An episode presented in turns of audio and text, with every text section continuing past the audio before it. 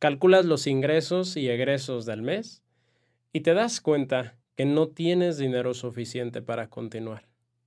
El sueño de emprender se ha ido y ahora solamente queda el juego de la supervivencia.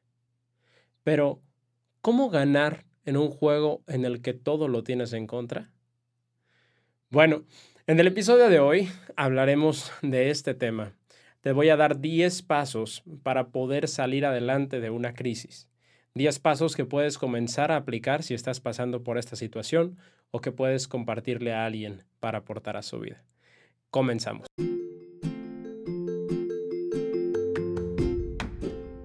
Hola, ¿qué tal? Bienvenido, bienvenida seas. Mi nombre es Arturo Vázquez y este podcast fue pensado y creado para impactar de forma positiva tu vida y la vida de aquellas personas con quienes decidas compartirlo. Aquí hablaremos de tres temas que me apasionan negocios, dinero y desarrollo personal. Hablamos de negocios porque considero que es la mejor herramienta que tú y yo tenemos para impactar a otros con nuestros talentos, habilidades y pasiones. De dinero, porque mediante el dinero es como podemos multiplicar este impacto y servir de mejor forma. Y de desarrollo personal, porque sin este, las dos herramientas anteriores no tendrían ningún sentido. Así que te invito a emprender este maravilloso viaje conmigo, a emprender para crecer. Comenzamos.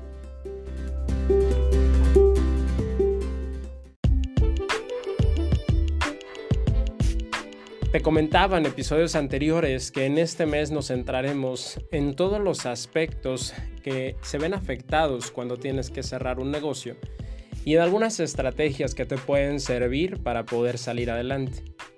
Hoy específicamente hablaremos del aspecto financiero.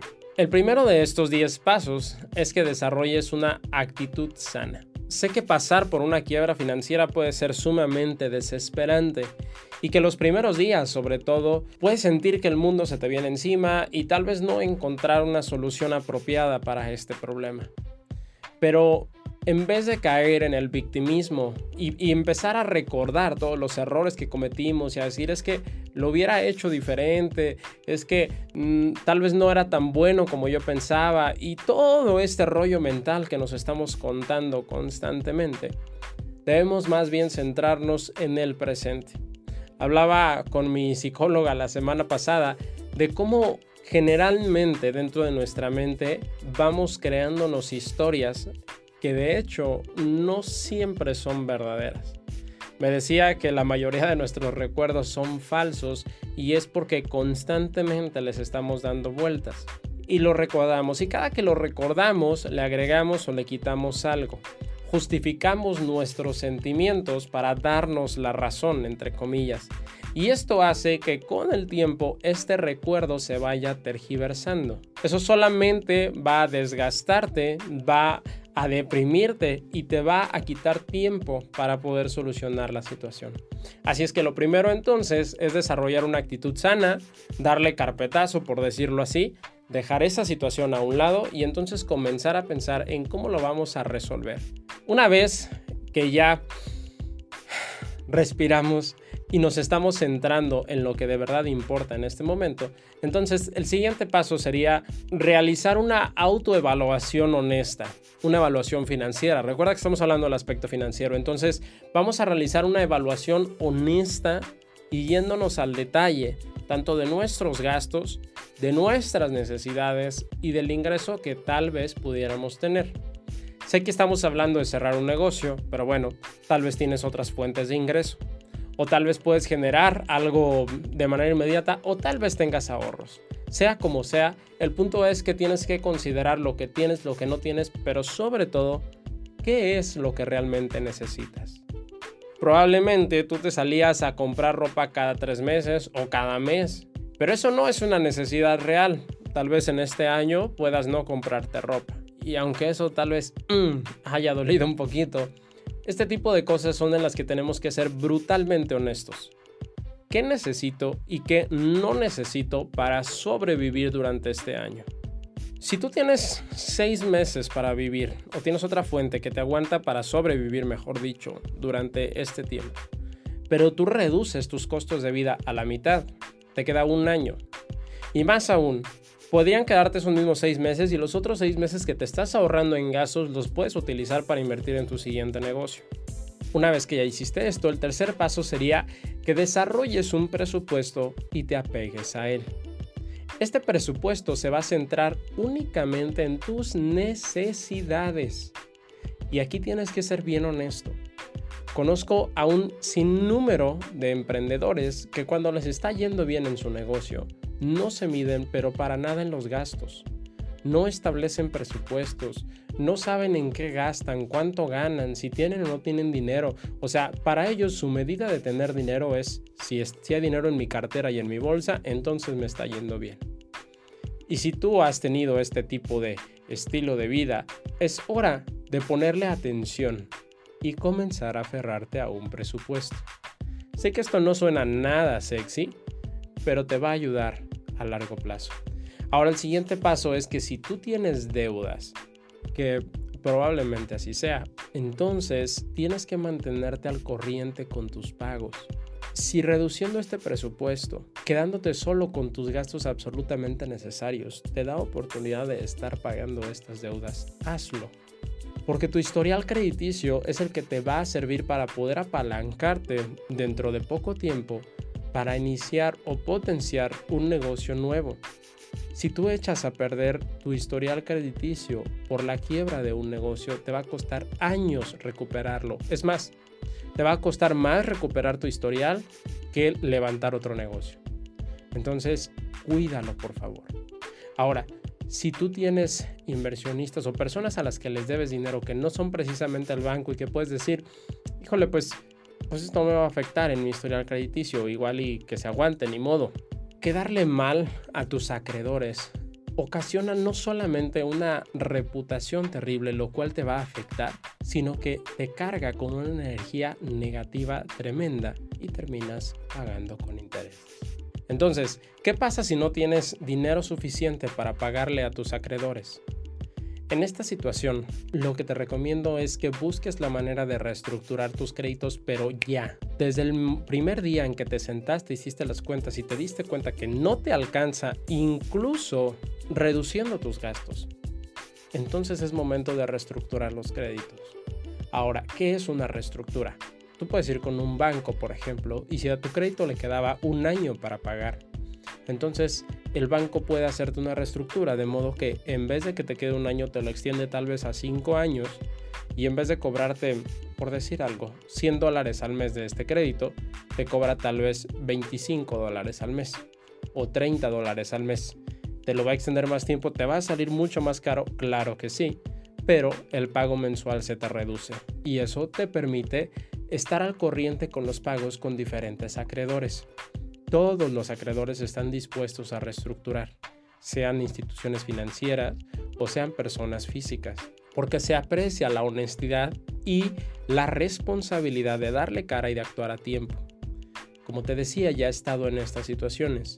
Y cuando tú hablas honestamente con tu acreedor y le dices, sabes que estoy pasando por esta situación, pero quiero pagarte, ¿cómo podemos reestructurar esto para que yo pueda mantenerme al corriente contigo pero al mismo tiempo pueda salir de esta situación. Incluso ellos mismos podrán darte sugerencias. Ahora, si es un acreedor una persona física, probablemente no te haga una reestructuración como en el banco, pero tal vez puedas acordar una cuota de intereses mensual que permita mantener esa deuda, por decirlo así, congelada y que no te afecte realmente. Pero antes de hacer esto, sí tienes que tener bien claro tu plan. Si tú vas nada más a llorar tus penas con ellos, eso es una actitud infantil. Necesitas ir con tu plan e incluso mostrárselos y decirle, ¿sabes qué? Mira, yo tengo estas deudas, no te estoy mintiendo. Estas son las deudas, estos son los pagos y este es el dinero que yo puedo generar al mes. Entonces, pues tengo que hacer este tipo de reestructuración con todos. Esto te va a dar mucho más tiempo para que puedas levantarte y te va a mantener la confianza tanto de tus acreedores como de instituciones financieras. Una vez que ya tienes esto, obviamente te recomiendo no endeudarte más. Si tienes en mente incluso otro negocio, por favor, no lo inicies con deuda. La deuda sí sirve como instrumento de apalancamiento, pero solamente lo hace cuando ya tienes un negocio verificado, cuando ya tienes una fórmula probada, no para iniciar un negocio. Tomar una deuda para iniciar un negocio y sobre todo saliendo de una crisis o de haber cerrado otro negocio es una de las peores decisiones que puedes tomar.